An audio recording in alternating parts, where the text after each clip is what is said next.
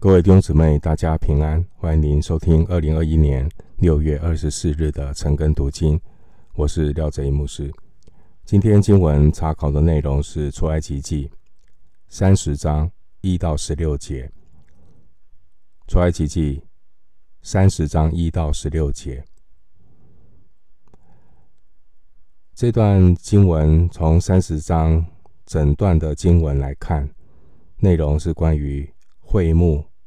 敬拜礼仪的其他相关的指示，这些的指示呢，彼此之间并没有直接的关系，主要是针对前面几章提过的内容做一些补充。首先，我们来看第三十章第一节到第十节这一段的经文，内容是关于香坛的制作以及。一年一次赎罪礼仪的相关规定。我们来看第三十章第一节：你要用皂荚木做一座烧香的坛。皂荚木呢，是产于西乃旷野沙漠中的一种木料，它的质地非常的坚实啊，而且木料有一些。呃，芳香的味道是制作家具和器具非常好的材料。烧香的坛指的就是金香坛，那它的框架呢是用皂荚木做的，外面会包裹金子。这边提到烧香，做一个烧香的坛，那烧香也象征的圣徒。在神面前的祷告、敬拜和交通，正如诗篇一百四十一篇第二节所说的：“愿我的祷告如香陈列在你面前。”又如同启示录五章八节所说的：“这香就是众圣徒的祈祷，香就预表着圣徒的祷告。”这给我们有一些的反思，提醒我们自己侍奉神的对象是谁。圣徒真正侍奉的对象是神自己，不是事工。我们乃是借着事工服侍神自己。圣徒借着祷告亲近神、敬拜神、感谢神。而不是一味的在做事工，忽略的关系。圣徒借着祷告敬拜，把神所当得的荣耀归给他；又借着祷告交通，能够明白神的旨意，遵行神的旨意。在新约中，我们有看到那位在圣殿中。昼夜侍奉神的女先知雅拿，路加福音二章三十七节，在圣殿中昼夜侍奉神。另外，我们看到安提阿教会的童工，他们侍奉主的时候，使徒行传十三章二节，前面提到的侍奉都是祷告。接下来，我们来思想金香坛的制作。三十章第二节，这坛要四方的，长一肘，宽一肘，高二肘。坛的四角要与坛接连一块。香坛的尺寸，折合约长宽各四十五公分，呈四方形，高约九十公分。坛的四角。要与坛接连一块，意思是坛的四个角落要做各做一个动物的角状的一个凸起的物啊，那要跟这个香坛连成一体。第三节说要用金筋把坛的上面与坛的四围，并坛的四角包裹，又要在坛的四围镶上金牙边。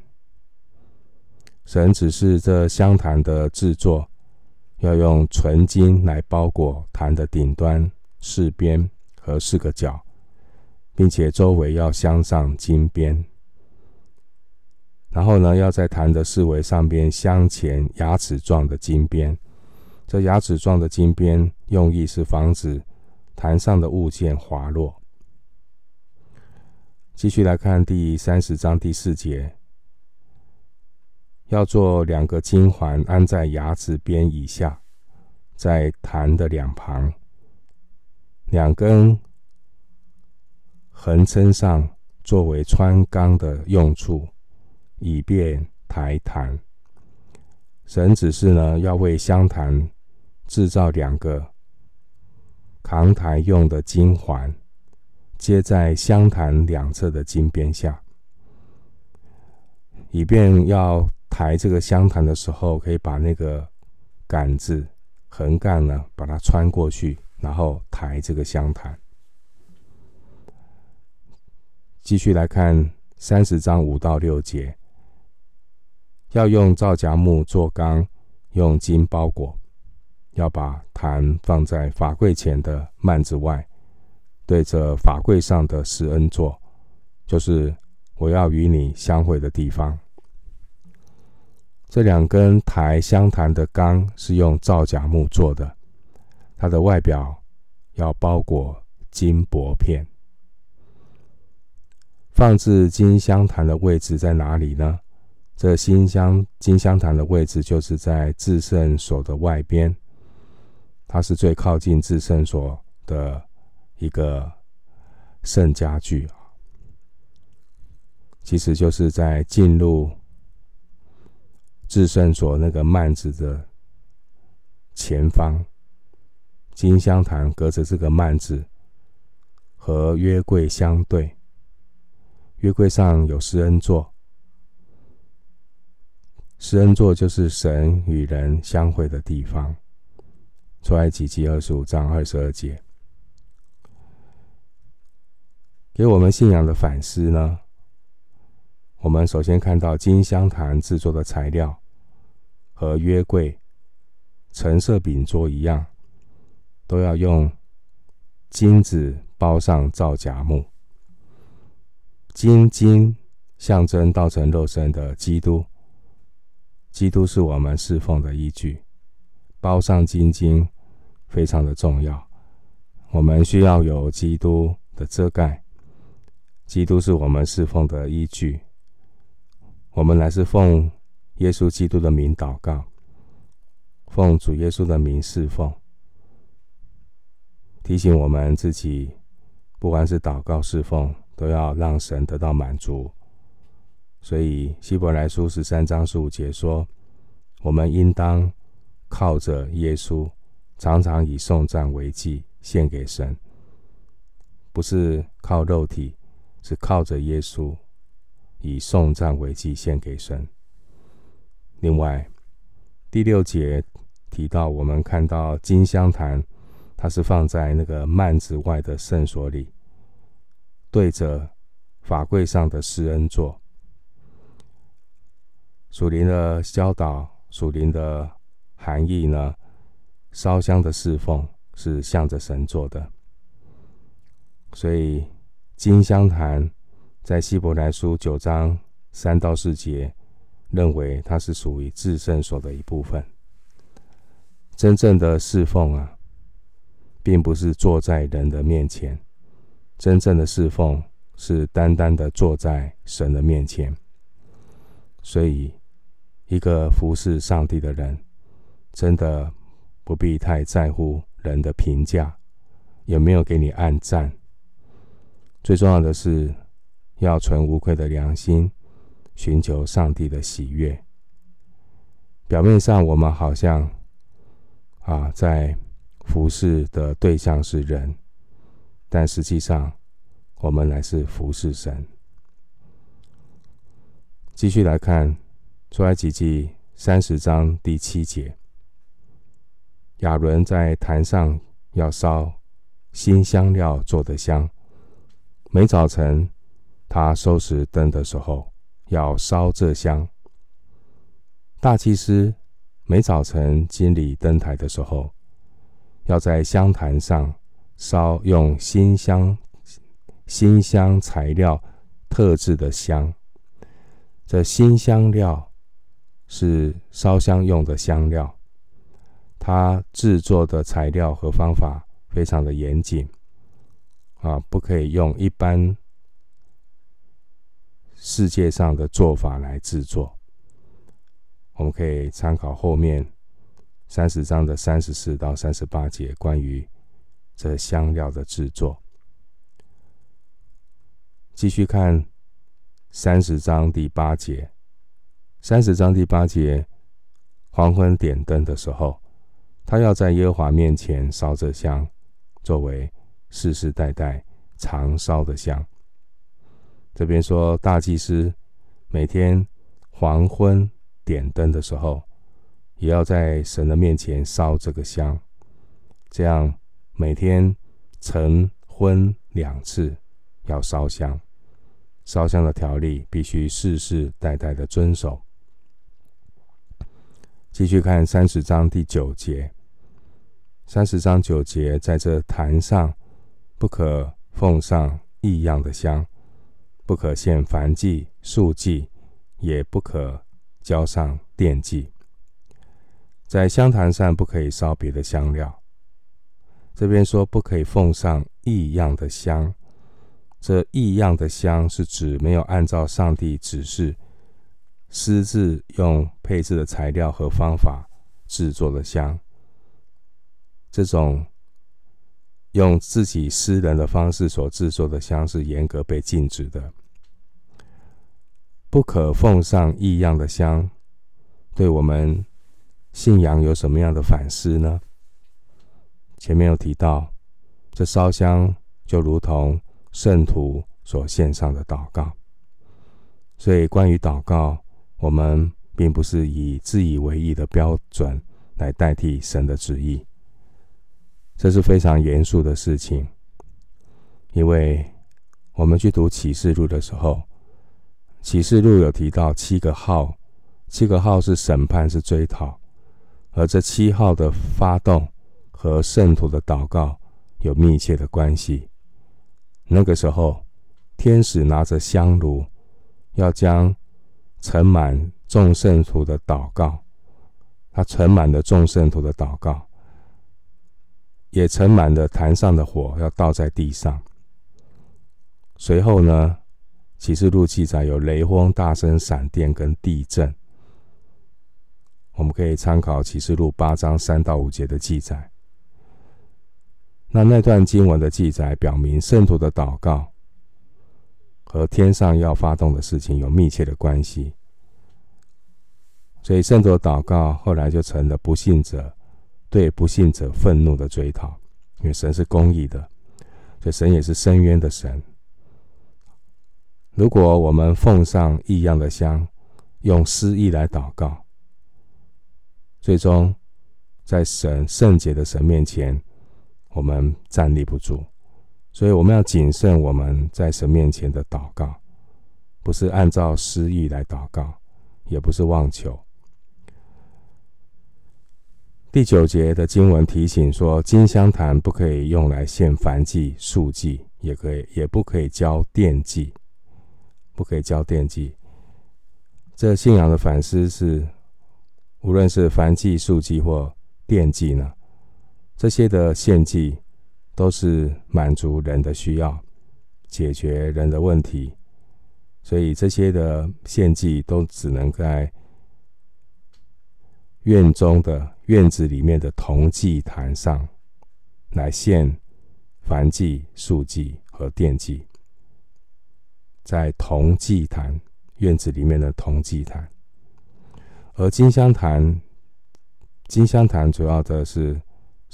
预表来到神面前的祷告、敬拜，交通出神的心意，并不是为了求赦免、求恩典。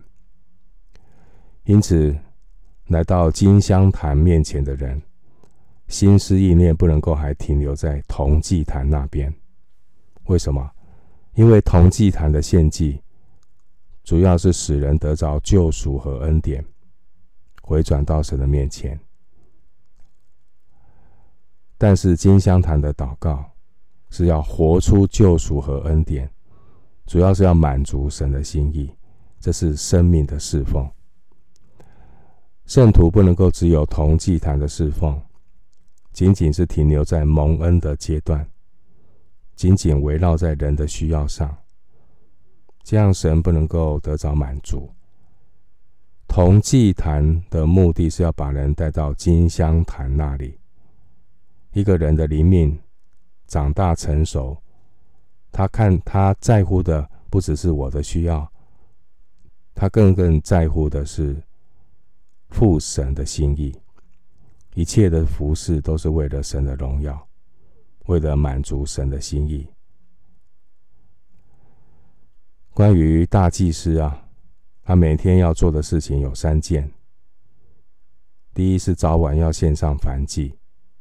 出埃及记二十九章三十九到四十二节，献上燔祭，表明我们是全然的在神面前献上自己，我们都是全能属神。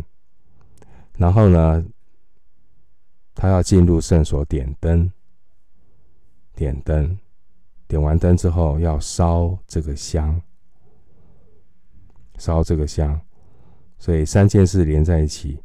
才能够真正的使神使人都得着满足，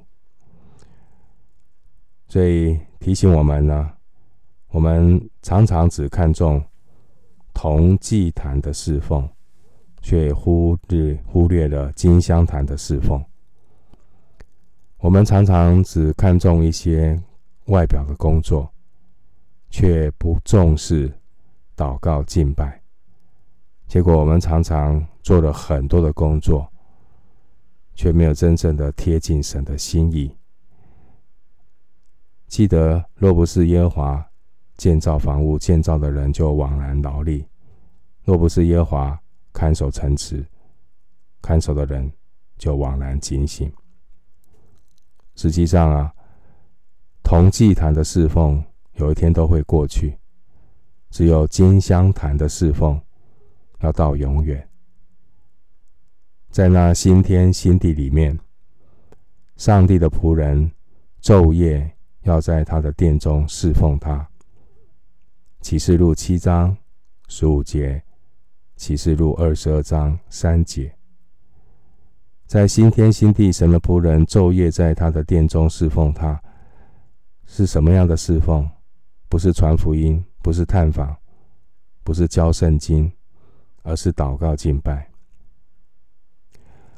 所以，一个真正明白侍奉内涵的人，不是忙着计划、推动、做事工，而是学习很重要的，要到来到神的面前祷告敬拜。侍奉如果不是从祷告、敬拜、等候、领受的，很多时候是出于人的肉体、人的热心，这样的侍奉。不能够让神的心意得着满足。继续来看，出埃及记三十章第十节。三十章第十节，亚伦一年一次要在坛的脚上行赎罪之礼。他一年一次要用赎罪祭牲的血在坛上行赎罪之礼。作为世世代代的定例，这坛在耶和华面前为至圣。经文告诉我们，大祭司亚伦每一年要在这坛的脚上行一次赎罪之礼。赎罪礼仪的做法，就是透过赎罪祭牲的血。涂在香坛的坛角上，世世代代都要这样做。这个金香坛经过赎罪之礼之后，便在神面前成为至圣。经文提到一年一次行赎罪之礼，这一年一次呢，指的是每年七月十号的赎罪日。参考利未记十六章二十九到三十节，利未记二十三章二十七节，利未记十六章二十九到三十节，以及二十三章二十七节。七月十日的赎罪日，要行赎罪之礼，洁净这个金香坛。对我们信仰的反省是，我们。前面提到金香坛的侍奉，是向着神的侍奉，金香坛就摆在隔着幔子的法柜前面，对着神的侍奉，不错。虽然祷告是对着神，可是往往我们祷告的心不干净。新约也提到清心祷告，常常我们的心不清。祷告也充满的肉体，所以非常的重要。我们要有清洁的心，让神悦纳我们的祷告。即便是金香坛的侍奉，是对着神的侍奉，但不要忘记，人心比万物都诡诈，坏到极处。所以，即使是在金香坛面前的侍奉，侍奉人的心，难免会掺杂着许多的老我、自傲、自卑、嫉妒、纷争、假冒为善，甚至许多的邪情私欲。上帝不容许这些诸般的污秽长久存在，所以我们要不住的借着羔羊的血来洁净，保持。这金香坛的侍奉，在耶和华面前成为至圣。换句话说，侍奉神是一个灵性的状态，不是常态。灵性的状态有时候警醒，但是有时候不警醒。所以记得，侍奉神的人要留意自己灵性的状态。所以经文就提醒我们，并不是圣灵膏抹一次就够了，宝血这羔羊的血涂抹一次就够了。我们要不住的支取耶稣基督宝血洁净的功效，也不住的倚靠圣灵对付天然老我里面许多肉体的发动，要除去那一些不合神心意的，让我们的侍奉不要有任何。老我的掺杂。继续，我们来看出埃及记第三十章十一节到十六节这一段经文呢，是要奉献赎价作为会幕的使用。为什么要有这些的赎价的银子呢？因为会幕的运作也需要这些财物来维持。我们来看三十章的十一到十二节。耶和华晓諭摩西说：“你要按以色列人被数的计算总数。你数的时候，他们个人要为自己的生命把赎价奉给耶和华，免得数的时候在他们中间有灾殃。”耶和华对摩西说：“你统计以色列人口的时候。”每一个被统计的男子都要缴付赎价的价款给耶和华，赎回自己的生命，免得在统计人口的期间发生灾祸。经文提到说，为自己的生命把赎价奉给耶和华，记得这是神的公义哦。啊，就是提醒一句话：我们不要在神的公义上。讨价还价，这是理所当然的。我们是被救赎的，被救赎的，上帝把我们救赎回来。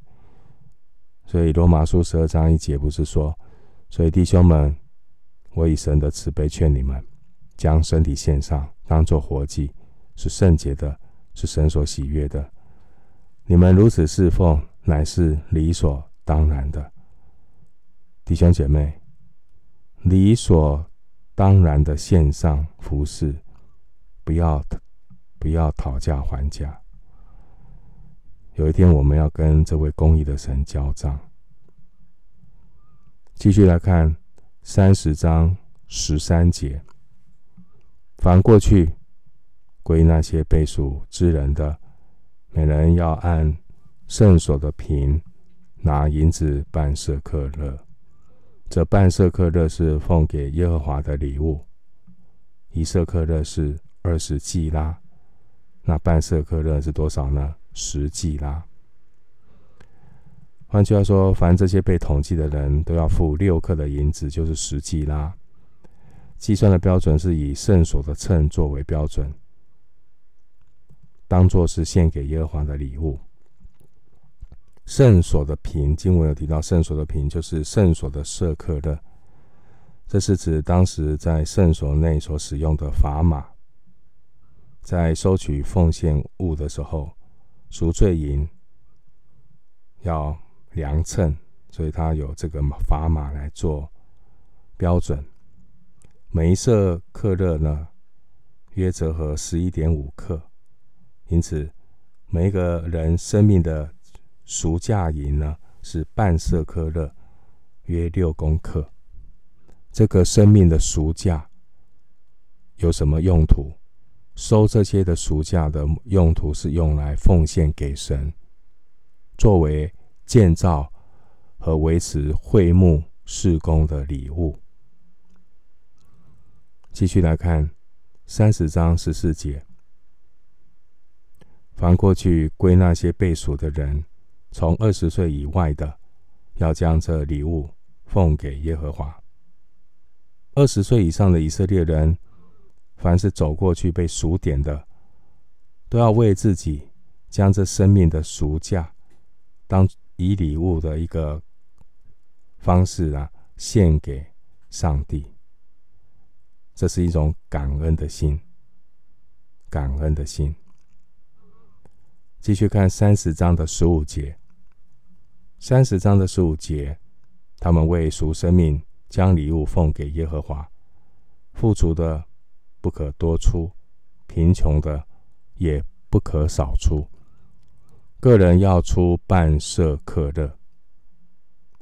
凡是为自己的生命向神奉献赎价的，无论贫富，一律平等对待。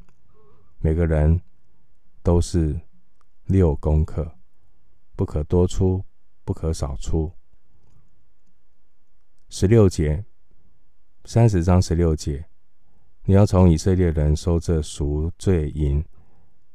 作为会幕的使用，可以在耶和华面前为以色列人做纪念赎生命。这边清楚说明赎罪银的用途。